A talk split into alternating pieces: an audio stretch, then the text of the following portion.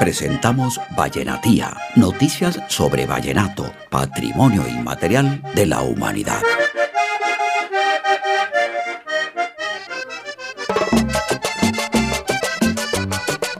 Los técnicos de acordeones eran tan escasos en la región del Valle de Upar que los músicos escondían sus instrumentos para evitar que sus hijos los tomaran y los dañaran. Miguel López, rey vallenato, quien después heredara el arte de su padre, padeció esta prohibición él no, no los dejaba coger casi porque nosotros y que se los descomponíamos los, pitos, que eso se, como eso se revienta. Y antes para arreglar los acordeones costaba uno mucha, tenía uno que trasladarse a Villanueva, allá en el Cieguito,